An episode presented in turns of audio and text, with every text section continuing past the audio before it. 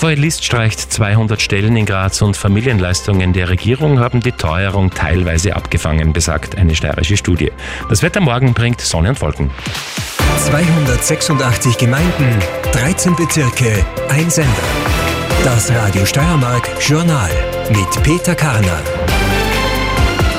Das von der EU ausgerufene Ziel weg vom Verbrennungsmotor, um das Klima zu schützen, hat Auswirkungen auf die steirischen Mobilitätsbetriebe. Der Grazer Technologiekonzern AVL List baut 200 Stellen ab, vor allem im Bereich Verbrennungsmotoren. Kanita Buchrisser berichtet. Es sind 70 Mitarbeiter am AVL-Standort Graz, die noch im März gekündigt werden. 130 weitere Stellen, etwa nach Pensionierungen, werden bis Jahresende nicht nachbesetzt und fallen weg. Betroffen seien vor allem Mitarbeiter, die im Bereich Verbrennungsmotoren arbeiten. Zu den Gründen sagt Konzernsprecher Markus Tomaschitz. Wir merken die Transformationsprozesse, die sich in der Automobilindustrie insgesamt tun. Das ist doch ein einmaliger Vorgang. Der geht auch an der AVL insgesamt nicht vorbei. Das merken wir insbesondere auch bei unseren europäischen Kunden, bei den Autoherstellern hier in Europa.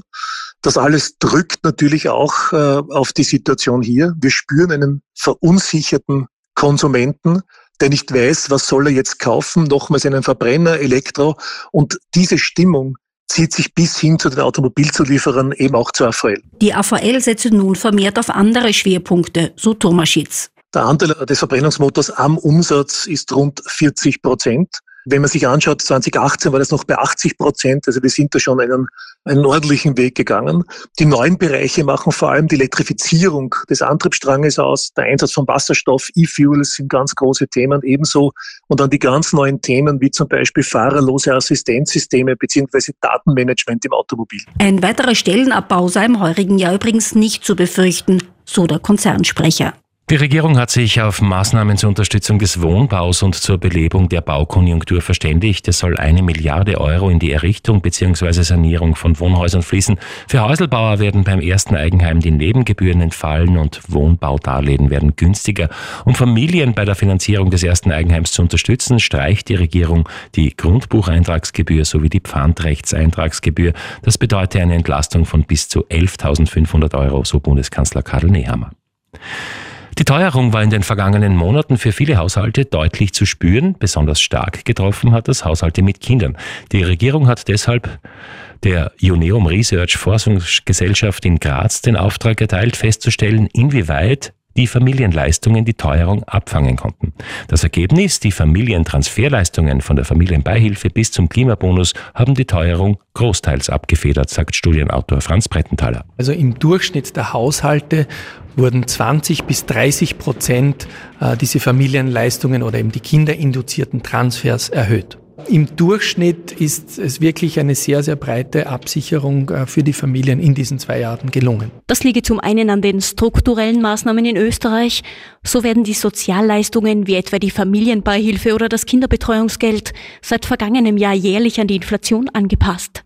Und auch Steuerentlastungen der Regierung hätten die Inflation abgefedert. Allein mit diesen Maßnahmen hätten aber einkommensschwache Familien trotzdem Verluste gemacht. Für sie war es besonders wichtig, dass es auch Zusatzmaßnahmen gegen die Teuerung gab, wie zum Beispiel den Heizkostenzuschuss. Ja, insbesondere im unteren Einkommensbereich war es wichtig, dass diese zusätzlichen temporären Maßnahmen auch gesetzt wurden, äh, weil man zum Beispiel ja mit steuerlichen Maßnahmen dort äh, wenig äh, bewirken kann, wenn man schon keine Steuer zahlt. Diese Maßnahmen gegen die Teuerung sind aber auf Zeit festgelegt. Sie enden also irgendwann. Das könnte für einkommensschwächere Haushalte Auswirkungen haben, sagt Brettenthaler. Wir glauben, dass es heuer auf jeden Fall noch reicht und auch einige dieser temporären Maßnahmen beginnen auch erst Mitte des Jahres zu wirken. Das heißt, hier kommt noch etwas sagt Franz Brettenthaler, Viktoria Waldegard berichtet. Und weil sie die Wirtin eines Linzer Lokals mit dem Auto überfahren und lebensgefährlich verletzt haben, stehen zwei Jugendliche heute in Graz wegen versuchten Mordes vor Gericht. Die 16-Jährige aus Graz und ihr 18 Jahre alter Bekannter wollten laut Staatsanwaltschaft nach einer Zechprellerei flüchten. Die Befragung der Angeklagten fand heute unter Ausschluss der Öffentlichkeit statt. Ein Urteil wird noch für heute Abend erwartet. Wir kommen zu den Wetteraussichten. Morgen überwiegen Wolken. Anfangs kann es vereinzelt auch neblig sein. Zeitweise kommt im Laufe des Tages aber doch fast überall die Sonne durch. Einzelne leichte Regenschauer sind zwar möglich, in den meisten Regionen bleibt es aber den ganzen Tag über trocken und es bleibt zu mild für die Jahreszeit. Die Temperaturen morgen steigen auf 10 bis 17 Grad.